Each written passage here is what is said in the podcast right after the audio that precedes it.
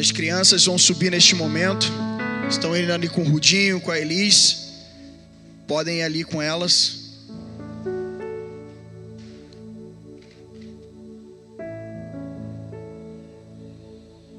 Bom dia, amada igreja.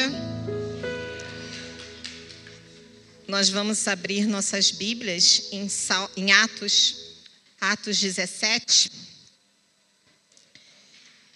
Atos dos Apóstolos, na realidade é Atos do Espírito Santo agindo na vida dos apóstolos e de todos nós, né?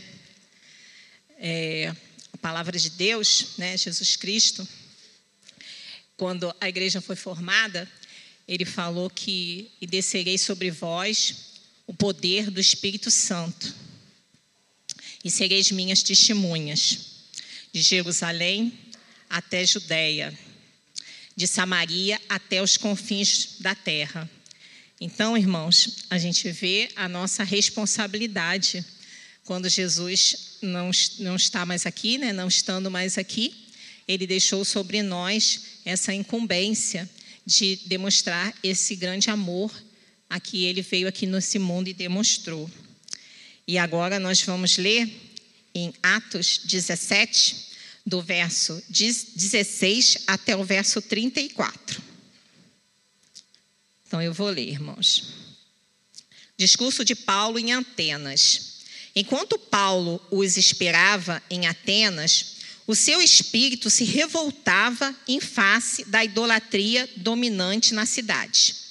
Por isso, desertava na sinagoga entre os judeus e os gentios piedosos, também na praça todos os dias, entre os que se encontravam ali.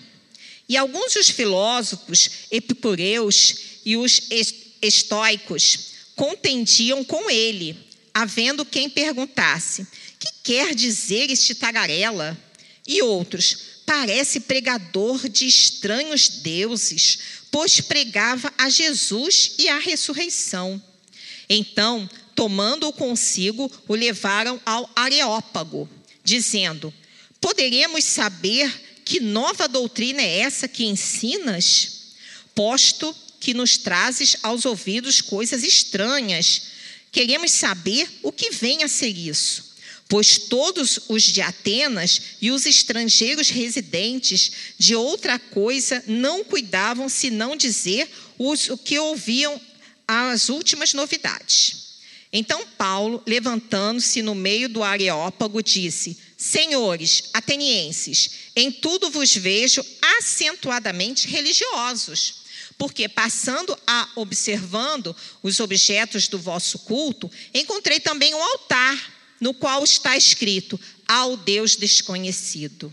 Pois esse que adorais sem conhecer é precisamente aquele que vos anuncio o Deus que fez o mundo e tudo que nele existe, sendo ele Senhor do céu e da terra, não habita em santuários feitos por mãos humanas, nem é servido por mãos humanas, como se de alguma coisa precisasse, pois ele mesmo é quem todos os dias nos dá vida, respiração e tudo mais. De uma só, de uma só fez toda a raça humana para habitar sobre a terra, sobre toda a face da terra, havendo fixado os tempos previamente estabelecidos e os limites da sua habitação, para buscarem a Deus, se porventura tateando o possam achar, bem que não está longe de cada um de nós.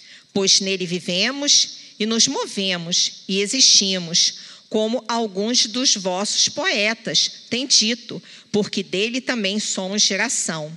Sendo, pois, geração de Deus, não devemos pensar que a divindade é semelhante ao outro, a prata, ao ouro, a prata ou a pedra, trabalhados pela arte e imaginação do homem. Ora, não levou Deus em conta os tempos da ignorância Agora, porém, notifica aos homens que todos, em toda parte, se arrependam. Portanto, estabeleceu um dia em que há de julgar o mundo com justiça, por meio, por meio é, de um varão que destinou e acreditou diante de todos, ressuscitando entre os mortos. Quando ouviram falar da ressurreição dos mortos, uns escarneceram e outros disseram a respeito disso: Te ouviremos noutra ocasião. E a essa altura, Paulo se, Paulo se retirou do meio deles. Houve, porém, alguns homens que se agregavam a ele e creram. Entre eles estava Dionísio, o Areopagita, e uma mulher chamada Damares, e com eles outros mais. Bom, então, irmãos, já que nós lemos a palavra de Deus sentados, nós vamos orar de pé, tá bom? Vamos ficar de pé. Senhor, nosso Deus, nosso Pai, obrigado pelas tuas palavras, Pai, palavras santas, Senhor Deus, que nos mostra, Senhor Deus, como vivermos uma vida que te agrada em obediência a Ti. Pai, esteja agindo nos nossos corações para que possamos guardar as tuas palavras, Senhor Deus, e não pecar contra ti, como diz o salmista. Esteja, Senhor Deus, com cada um abrindo nossos entendimentos para que possamos, Senhor Deus, ser pessoas melhores e pessoas que te agradam, Senhor Deus. Em nome de Jesus Cristo, agora e para todo sempre. Amém. Então, irmãos, hoje nós vamos fazer uma dinâmica um pouquinho diferente. Um pouquinho diferente por quê?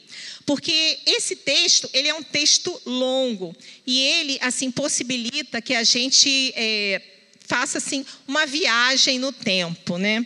Então nós vamos pensar num tempo que era um tempo bem remoto, que foi o tempo aproximadamente um, um século 7, tá? Antes de Cristo que é onde a cidade de Atenas ela era uma, um, um grande berço de, de filósofos. Nós vamos depois fazer uma viagem até o século I, que foi o século onde Paulo estava, logo após né, Jesus Cristo é, ter estado aqui neste mundo. E depois nós vamos trazer para o nosso tempo, para o nosso século 21. Então a nossa, a nossa a mensagem de hoje, ela vai ter três momentos, mas esses três momentos, eles vão se ligar, eles vão se intercalar e você vai compreender qual é o seu papel dentro desse contexto aqui de Paulo. Então, para nós começarmos, nós vamos falar lá no século 7, que é o século onde o mundo ele girava em torno de Atenas, né, capital da Grécia. Mas, como vocês sabem, Atenas ela era uma cidade o que marcada por quê? Marcada pelos deuses, marcadas né, por pessoas que é, adoravam né, os grandes, os grandes é, deuses né, que eles cultuavam. Né? Nós, nós temos vários que vocês certamente conhecem, né? Deus, deusa Diana, né? o deus Eros e tudo mais. Mas, é, em algum momento, aconteceu um fato um fato que é, mobilizou toda a população. E que fato foi esse? É, a, os animais, eles começaram a morrer. Houve uma praga, meus irmãos. E não só os animais, como as pessoas também eram acometidas. Então, as pessoas ficavam doentes e elas morriam. E eles não sabiam qual era qual era o vírus, qual era a praga que tanto fazia com que essas pessoas eh, e esses animais eles, eles desfaleciam e morriam. E aí eles começaram a adorar aos seus deuses para que eles afastassem deles aquela praga. E eles começaram também a utilizar medicamentos e várias coisas, mas nada funcionava. Nada funcionava. Tudo que eles faziam, eles perdiam com aquele vírus, com, aquele, com, aquela, com aquela praga. E aí, é, eles. Diz que em Atenas, irmãos, para vocês terem uma ideia, tinha mais ídolos do que homens. Todas as casas tinham seus ídolos. Eles mesmos faziam seus ídolos, né? E eles cultuavam seus ídolos, e eles cultuavam os ídolos dos vizinhos, e eles cultuavam todos os ídolos, mas nada acabava com aquela praga. E aí eles foram ao oráculo, tá? Que era um homem, né, de uma graduação superior, e eles falaram ao oráculo que eles queriam saber como que eles poderiam resolver isso. E aí o oráculo ele falou assim: olha, vocês vão fazer o seguinte: vocês vão pegar e vão em busca de uma pessoa, tá? Vão em busca de uma pessoa em Creta. E o nome dessa pessoa é Epimênides. Ele é um poeta, mas ele é uma pessoa que ele tem uns, tinha uns insights, ele tinha umas ideias, ele tinha alguma coisa a acrescentar à, à, à população. Então vocês vão lá e tragam Epimênides aqui, a Atenas, que ele certamente vai trazer alguma solução para a gente. E Epimênides foi. Epimênides, de princípio, não entendeu porque ele, como poeta, poderia fazer alguma coisa por aquelas pessoas. Ele não sabe como que ele agiria. Por quê? Porque ele, sendo um poeta, como que ele iria acabar com uma praga? Ele não era médico, ele não sabia nada. Mas ele foi. Ele foi porque ele falou assim: não, já que está acontecendo um problema e vocês entendem que eu posso ajudar, eu vou. E Epimênides foi. E chegando lá, Epimênides viu que realmente, dia após dia, as pessoas morriam, e o gado morria, os animais morriam, e tudo morria. E ele realmente ficou pensando como que ele poderia ajudar nesse sentido. E, guiado por Deus, ele falou assim: Bom, eu cheguei a uma conclusão. Eu cheguei a uma conclusão. Aliás, eu cheguei a três situações que vocês hão de considerar. A primeira situação é o seguinte: que esse Deus, esses deuses que vocês estão adorando, não é um Deus suficientemente capaz de acabar com essas pragas. Concordam? Eles tiveram que concordar, porque todos eles já tinham invocado aqueles deuses e nenhum deles tinha feito nada. As coisas continuavam seguindo o mesmo rumo.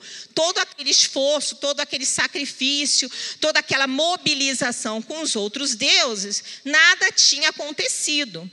E eles, ok, concordamos. Os nossos deuses, eles não estão dando conta de, de, de, de conter essa situação aqui. E aí ele falou assim: bom, segunda situação, existe um Deus, que é um Deus maior, que é um Deus melhor, e existe um Deus que ele, ele é maior do que todos esses deuses que vocês estão aqui cultuando. E eu entendo também que esse Deus é um Deus misericordioso. Aí eles falaram assim: como assim? É um Deus misericordioso. Por quê? Porque alguns morrem, mas não morrem todos. Alguns falecem, mas não falecem todos. Uns animais morrem, mas outros animais estão aí no pasto. Então está acontecendo alguma coisa aqui que nós temos que descobrir. Então nós temos que invocar a quem? A esse Deus. E aí ele falou assim: terceira situação nós vamos ter que descobrir qual é o nome desse Deus, como é esse Deus e vamos fazer sacrifício a esse Deus. E aí o oráculo Pergo falou para o Epimênides: Epimênides, como que nós vamos cultuar a um Deus que é um Deus desconhecido? Como que nós vamos fazer isso? Então, o Epimênides falou assim: vamos fazer assim. O Epimênides esteve lá, ele realmente era uma pessoa que tinha umas ideias. Vamos pegar vários animais e vamos soltar eles no pasto, pela manhã. Os animais, pela manhã, eles têm o hábito de fazer o quê?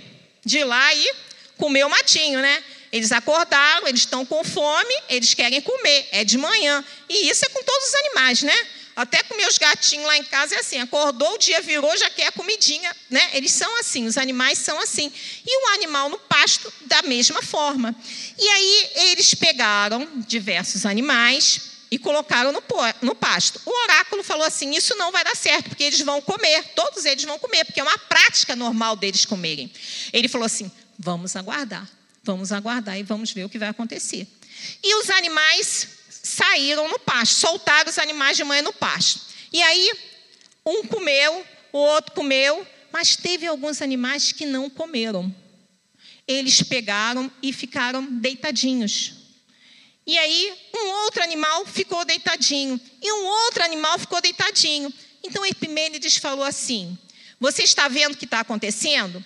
Existe alguma coisa de diferente aqui. Então, vamos fazer o seguinte: vamos pegar um altar, vamos levantar aonde esse animal deitou. E vamos pegar esses animais e vamos sacrificar a esse Deus. E aí, o, o o oráculo falou assim: Mas vamos colocar que nome nesse Deus? Aí ele falou assim: Vamos colocar Agnominus Teu, que quer dizer o Deus desconhecido.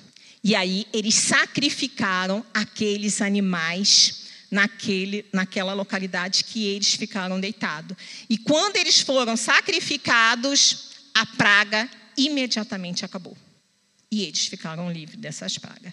Então eles viram que existe um Deus, que é um Deus soberano, que é maior do que todos aqueles ídolos, de que todas aquelas imagens que eles sacrificavam, mas que era um Deus verdadeiro, porque ele foi capaz de acabar com aquela praga.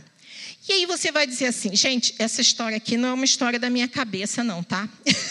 essa história realmente aconteceu e ela está presente, ela está escrita, tá? Na vida dos filósofos gregos e também na lei de Platão. Então, se alguém quiser consultar, eu tenho o nome do autor da vida da, da, dos filósofos gregos, e a Lei de Platão é um livro, obviamente, escrito por Platão. Lá está escrito esta história. E aí você vai dizer assim para mim, mas Jaqueline, o que tem a ver essa história com Atos 17, do 16 ao 32? Eu estou querendo falar para vocês, por quê? Porque Paulo que estava em Tessalonicenses e estava esperando Timóteo e Silas, que estava em Bereia. Ele foi, se adiantou e ele foi para Atenas. Chegando lá, ele se deparou com essa cena que nós vimos aqui: muitos ídolos e muitos adoradores de imagens. E aí você vai dizer assim: mas aonde o Epimênides entra aqui nessa história? Bom, o Epimênides entra aqui quando a gente fala, quando a gente vê, tá? É, no verso onde ele fala que dos poetas. Por quê? Porque é o poeta, esse poeta aqui que ele fala, é o Epimênides, e que a gente vai falar daqui a pouquinho nesse verso, tá? E aí, ele fala também, em Tito 1,16, ele fala, tá? Em Epimênides. Lá em, em Tito 1,16, o Paulo fala também em Epimênides. Então, o Paulo, ele conhecia essa história. O Paulo estava no século é, o Paulo ele estava no século I depois de Cristo, mas essa história aconteceu no século VII, lá atrás. Mas como que o Paulo soube dessa história? Para que ele pudesse trazer essa história para os atenienses. Por que, que isso foi importante, né? Bom, foi importante por quê? Porque o Paulo, ele provavelmente, né, a gente supõe que Paulo sabia dessa história por duas situações. Uma situação é a situação de que ele, ele através da contação de história, essa história tivesse chegado até ele. Então, ele sabia dessa história.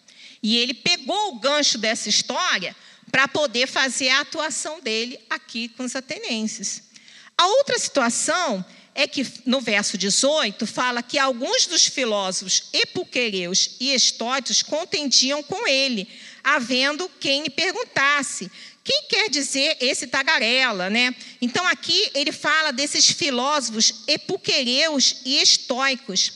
Esses, do, essas duas, essas, esses dois filósofos aqui eram duas escolas de filósofos, ou seja, todas as pessoas que eram muito instruídas, que eram filósofos, que eram estudiosos, elas obrigatoriamente elas tinham que frequentar essa escola. E o Paulo, ele era uma pessoa muito instruída. E ele era da cidade de Tarso. Cidade de Tarso era onde tinha esses estoicos aqui, essa escola dos estoicos aqui. Então, assim, em algum momento a gente vai falar um pouquinho sobre essas duas linhas de raciocínio aqui, que essas duas linhas de filosofia, que é a linha de vida de cada um. Então, o Paulo, ele provavelmente, ele frequentou essa escola, essa escola dos estoicos aqui. E essa escola aqui é uma escola que traz muito da vivência para o ser humano e que diz que a vida realmente é um sofrimento muito grande. Que, a, que você realmente vai sofrer e que quase que não vale a pena morrer. E eles apoiam o suicídio, apoiam tudo. E a gente que, que a, gente, a gente acredita que talvez isso realmente seja uma verdade? Realmente, Paulo, ele foi estudante dessa escola filosófica. Porque o Paulo, ele traz uma mensagem, né? Aprendi a viver o quê? Com pouco, a viver, a viver com muito, né? Então, assim, ele sabia, ele tinha essa ligação de que realmente a vida, ela, ela era meia, meia sem esperança. Já os epicureus, eles eram uma linha de, de raciocínio onde dizia que o prazer é o aqui e agora. E que não vale a pena pensar em futuro nem amanhã. O meu prazer é hoje. Tenho que fazer tudo hoje, porque amanhã eu morro. Então, assim, eram duas linhas filosóficas de vida. Mas aí você vai dizer assim para mim: mas em que momento tudo isso aqui nos traz para o tempo né, de, de, de Paulo. Né? Como que isso tudo veio a Atenas? Então, irmãos, a gente vê aqui, em primeiro lugar, né, que eu queria falar com vocês, né, sobre esses, todos esses acontecimentos. O Paulo, ele estava andando, provavelmente, né, ele estava, ele fazia um caminho, que era um caminho da sinagoga, né? Que eles chamam daqui, né? Que é o are, areópago, né? Que ele fala aqui, que isso aqui era o quê? Era um centro, né? Era como um lugar de, né? que, que, que era assim. Imagina vocês, né? Que tem um, um, uma um, uma, um, um púlpito, um palco, e pessoas ficam em volta, e ali eles conversam, falam sobre diversos assuntos, resolvem alguns assuntos. Então, e do lado tinha uma praça. Do lado tinha uma praça. Então, Paulo, enquanto estava esperando Timóteo e Silas, ele fazia esse percurso, esse caminho todo dia. Ele ia na praça e ele ia nos, no Areópago falar lá. Ele ia falar lá. E quando ele chegava lá, quando ele, quando ele ia, ele via muita coisa. Mas ele via o quê? Ele via pessoas completamente perdidas. Ele via pessoas completamente com a sua fé comprometidas e pessoas que não conheciam Deus. Eram pessoas que estavam vivendo ali, mas elas estavam totalmente desconectadas da religiosidade. Então, a palavra de Deus diz que Paulo ficou indignado com aquilo, né? Ele, ele, ele, falou assim: enquanto Paulo esperava em Atenas, seu espírito se revoltava. Ele ficou revoltado com aquilo. Por quê? Porque ele estava vendo que aquelas pessoas elas estavam sendo enganadas, enganadas. E aí, né? Como ele estava falando muito, falando muito sobre aquilo, ele resolveu é, com aquelas pessoas que estavam em volta dele, ele chegou à conclusão que ele teria que fazer alguma coisa mais eficiente, mais eficaz. E como que ele faria para poder chegar assim? Porque o problema é um problema muito grande. Ali era toda a cidade estava idolatrando. Não era simplesmente uma ou outra pessoa. Eram todos estavam ali, é, de alguma forma, comprometidos com aquela idolatria. E aí Paulo começou a fazer o quê? Ele começou aí, gente, como que a gente diz, ir pelas beiradas, né? Ele começou a ir pelas beiradas. Então, a gente tem uma coluna, a gente vai tentar derrubar a coluna, vai dar certo? Claro que não vai dar certo. Mas se a gente for quebrando pelas, pelas beiradas, vai ter um momento onde a gente vai dar uma batida e vai o quê? Cair. Então Paulo pensou justamente nisso, né? Então, se ele for pregar ali na praça, se ele for pregar, né, ele tem que ir de forma o quê? Tem que ir de forma educada. Por quê? Porque senão eles iriam, não iam querer ouvir Paulo, né? E ele fala, né, que em, num texto, ele fala, né, que ele sabia que eles eram religiosos, né? Eles sabiam que eles tinham essa busca, né? né? Aqui vamos achar aqui onde eles, eles tinham essa essa essa intenção, mas eles estavam indo por um caminho errado. E qual seria o caminho certo, né? E aí ele foi chamado, né? E aí ele aqui no, no verso no verso 19, fala, né? Então, tomando-o consigo, o levaram ao Areópago. Por quê? Porque algumas pessoas começaram a, a comentar sobre o que estava acontecendo com Paulo. Podemos saber que nova doutrina é essa que ensinas? Posto que não trazes aos ouvidos coisas estranhas, queremos saber o que vem a ser isso. Né? Então, por que, que eles falam isso, gente? Eles estavam falando isso porque eu já falei para vocês, eles vinham de uma de uma instrução filosófica, de uma linha de filosofia. E nessa linha, eles não acreditavam que a pessoa poderia é, ter, acontecer a ressurreição. E o Paulo falou que Jesus Cristo ressuscitou. Então eles não entendiam como que pode como que pode a gente se livrar deste corpo, dessa matéria, que é um grande sacrifício, e depois da morte a gente voltar para esse corpo. Isso seria alguma coisa que não atenderia aos povos, a, a, a, toda aquela escola filosófica. E eles ficaram entretidos com aquilo. E aí eles falaram para o Paulo, né?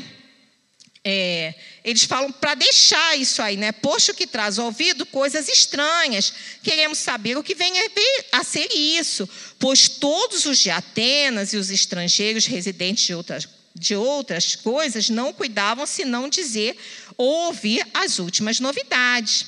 Então Paulo, levantando-se do meio do Areópago, disse: Senhores atenienses, em tudo vos vejo atenciosamente religiosos. Então Paulo, ele foi educado, ele foi educado. Bom, vamos ser educados, não vamos, não vamos agredir aqui aos irmãos, nem a fé deles. Vamos ensinar porque passando e observando os objetos do vosso culto, encontrei também um altar que dizia ao Deus desconhecido. Então Paulo pegou e foi lá na história do Epimênides.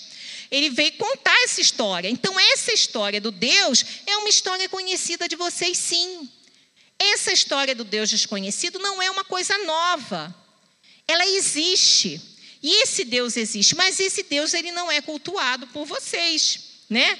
E aí ele, aí ele começou a quê? Ele começou a discorrer, discorrer a fala dele. E aí ele fala: o Deus que fez o mundo e tudo que nele existe, sendo ele Senhor do céu e da terra, não habita em santuários feitos por mãos humanas, nem é servido por mãos humanas, como de alguma coisa precisasse, pois ele mesmo é quem a todos dá vida, respiração e tudo mais. Então, meus irmãos, a gente para aqui um pouquinho para falar sobre esse Deus, que é um Deus que é o Criador dos céus e da terra, que é um Deus que tudo pode. E aí eu me lembrei de uma fala do, do, do né, pastor é, John Stott, que ele fala que a idolatria é um dos piores pecados que possa existir, se a gente pode falar de pior pecado ou melhor pecado. Por quê? Porque a idolatria, ela rouba de Deus a glória de Deus. Ele rouba a glória. Então, quando você cultua uma imagem, quando você, você coloca alguma coisa no lugar de Deus, e a Deus é dado a Ele a glória, e nada pode ser diferente disso, tá? E aí, é, a gente vê em Isaías 42, 8, essa citação. Isaías 42, 8. Eu sou o Senhor, este é o meu nome, a minha glória, pois não a darei a outro, nem a minha honra às imagens de escultura. Então, quando você faz essa adoração a uma imagem, você está substituindo a glória que você deveria dar a Deus, você está colocando a uma imagem. E outro, é, a gente vê que também o pastor John Stott, ele fala que a imagem ela é uma forma de nós manipularmos Deus. Por quê? Porque você adorando a uma imagem, você molda essa imagem, você transporta essa imagem, você tira essa imagem de um lugar e você coloca essa imagem. É como se entre Deus e você, você fizesse uma aproximação por sua, por sua vontade e não por, pela graça de Deus. Então a idolatria, ela se faz algo muito importante no sentido de nós ficarmos alerta a ela. E aí a gente fala, a gente tem muito é, essa imagem, né, de idolatria, e aí a gente começa a entrar na era do século 21, que é onde nós estamos, que essa idolatria a gente associa muito a imagens. A gente associa muito a imagens. E a gente coloca as pessoas que são adoradores de imagem como pessoas em pecado por adorar a imagem. Mas a gente esquece que a idolatria, ela se faz por diferentes formas. E aí, irmãos, eu quero dizer para vocês que existe, né, um tripé do diabo aí que se, se refere à idolatria. Né? Existe um tripé do diabo. Qual é o tripé do diabo? Né? É sexo, dinheiro e poder. Sexo, dinheiro e poder. Parece que hoje em dia essas três coisas dominam o mundo: sexo, dinheiro e poder. Né? Todo mundo tem que ficar por cima. Ninguém pode ficar por baixo. Né? Todo mundo tem que ficar por cima. Né? Você tem que ter o poder. A última palavra tem que ser de quem? Sua. Nossa. Né? Dinheiro é o que move o mundo, né? As pessoas, elas perdem até os valores, né, por conta disso, né? E o sexo, porque as pessoas querem ser independentes, né? São as ideologias, né? É o que você faz, o que você quer, é a sua vontade. Então a gente vê que esse tripé do diabo, ele só faz crescer. Ele só faz crescer. Mas existem algumas outras coisas também que são idolatria, não é verdade? E aí você vai dizer para mim assim, o que, Jaqueline? Eu vou dizer para você, o seu trabalho, quando você coloca o seu trabalho acima de Deus. Eu vou dizer quando você coloca o seu casamento acima de Deus, quando você coloca os filhos acima de Deus, quando você coloca qualquer coisa que seja acima de Deus. Eu não estou dizendo, meus irmãos, que é, não seria uma coisa é, saudável você cuidar do seu filho, do seu casamento e da sua família. Se Deus te deu, é para que você o cuide. Entendeu? Se Deus te deu um trabalho, é para que você honre esse trabalho. Não estou falando isso. Só que as coisas começaram a perder os limites. As coisas começaram a ficar no nível onde só vale o que te dá, o que vai te trazer alguma coisa em volta é a famosa frase: tudo por interesse. Tudo por interesse. Qual é o meu interesse? O que vai trazer para mim? E aí, de repente, é, a igreja não é algo muito, muito vantajoso. E aí a gente fica pensando no que é vantajoso e o que não é vantajoso. Os atenienses, eles pensavam no aqui e agora. Eles só pensavam no, que, no, no momento de prazer. Quando Paulo falou aqui da ressurreição, eles falaram assim: não, não, esse assunto aí fica para depois. Por quê? Porque eles não interessavam a eles saber o que vem depois da morte. Depois da morte é algo que não interessava aos atenienses. E parece que hoje, no século 21, a gente vê muito isso. Não interessa às pessoas a saber o que vem após a morte. Para elas, isso é algo que não interessa. Por que não interessa? Porque interessa o aqui e agora. Porque interessa meu prazer agora. Porque interessa o que eu me vou me divertir. Porque interessa tudo por interesse. E aí, esse interesse depois da morte já é algo que eu não sei o que vai acontecer, não me interessa saber, né? E aí a pessoa não quer saber o que venha a acontecer com ela após isso. Mas nós, a palavra de Deus é clara, nós somos feitos de corpo, alma e espírito. Então, o nosso corpo, ele realmente, ele vai acabar e em algum momento ele vai voltar, vai ser glorificado. Mas a nossa alma, que é o nosso emocional, que é a nossa consciência, e o nosso espírito? O que a gente vai imaginar que vai acontecer com o nosso espírito se nós não cuidarmos dele? Então, nós estamos aqui com essa atribuição de cuidar da sua parte espiritual, porque você tem que estar bem nesses três aspectos. Porque se você não estiver bem nessas três situações, você vai ficar doente. E aí você vai ficar doente da cabeça, né, do seu emocional, você vai ficar doente do seu físico e você vai ficar cada vez mais distante das coisas de Deus. E aí fica muito ruim, porque você perde e você começa a cada vez mais se afastar do que Deus tem, né? E aí a gente vai continuando aqui, onde Paulo, né, fala: é, pois vivemos e morremos e existimos como alguns dos vossos poetas, né? Aqui ele está falando do Epimênides, né? Tem dito, porque dele também somos geração. Então aqui a gente já vê aqui que essa história voltou. Paulo pegou esse gancho e trouxe novamente, né? E aí ele falava, né, que quando ouviram é, quando ouviram falar da ressurreição dos mortos, uns escarneceram. Foi o momento onde, onde viram isso. E aí ele finaliza falando assim: Houve, porém, alguns homens que se agregaram a ele. Então, Paulo começou a discursar lá no Areópago e falar para muita gente. Algumas pessoas faziam o quê?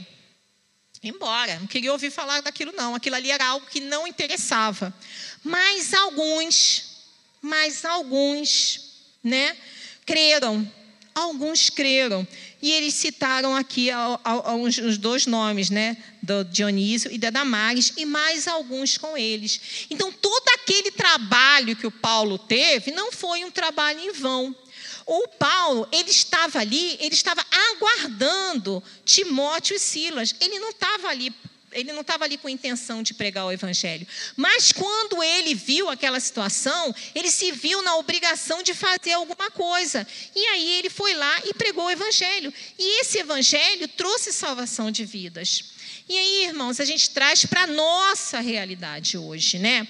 Por quê? Porque muitas das vezes a gente vai na praça, a gente passa pelas, pelos becos, pela cidade, a gente passa por diversas localidades e a gente vê que é, a gente vê necessidade, algumas pessoas necessitando do evangelho, mas a gente não para para trazer essa mensagem para fazer alguma coisa. A gente passa que nem o samaritano, que nem a história do samaritano, né?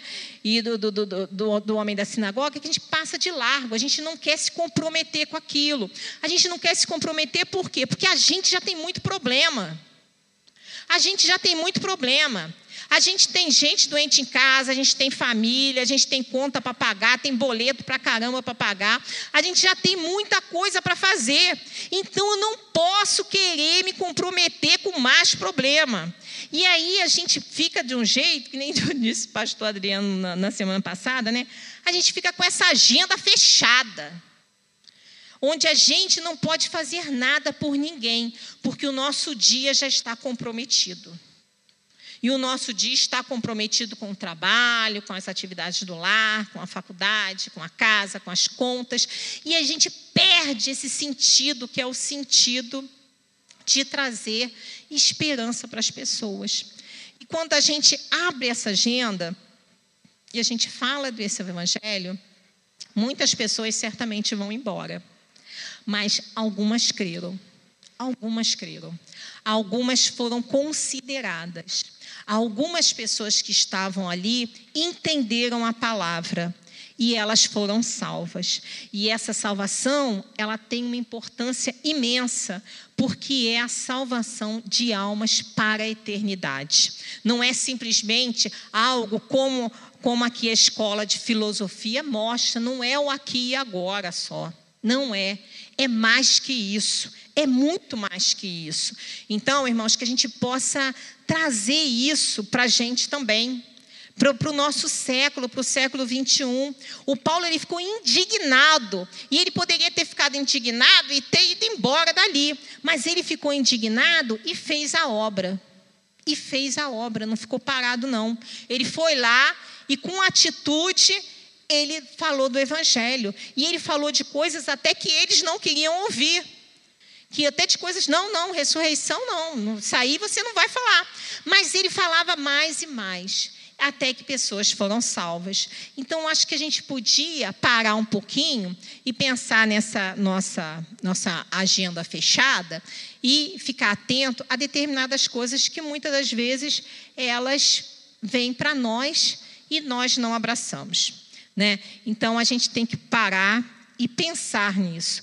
E a gente também tem que entender que Deus, Ele é soberano. E Ele pode todas as coisas. E que não existe nenhum Deus desses aqui que seja maior do que o nosso Deus. O nosso Deus, ele pode todas as coisas. Ele pode intervir em causas que você não acredita que ele possa intervir.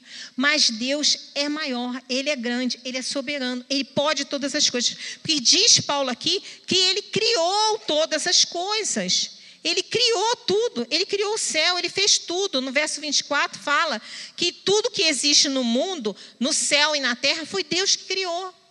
Tudo foi Deus que criou. Então ele tem poder para fazer muito mais do que aquilo que nós pensamos ou ouvimos. Tá, irmãos? Então a gente vai ouvir agora um louvor e depois a gente vai orar para vocês é, serem liberados, tá bom?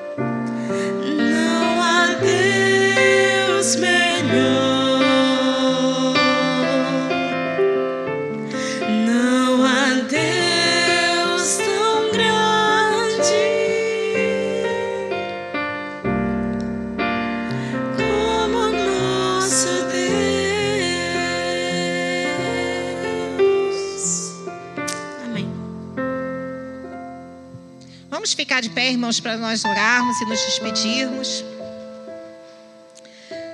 Senhor, nosso Deus, nosso Pai, te agradecemos, Senhor Deus, pelas essas lindas palavras, Senhor Deus, que vem, vem de ti, Senhor Deus. Te agradecemos, Pai, porque temos a tua palavra, Senhor Deus, e podemos, Senhor Deus, ter um caminhar contigo, Senhor, no nosso cotidiano. Queremos pedir nesse momento, Pai, que tu esteja agindo em nossas vidas, que possamos ter entendimento que realmente tu és Deus, que não existe Deus maior do que tu, meu Pai.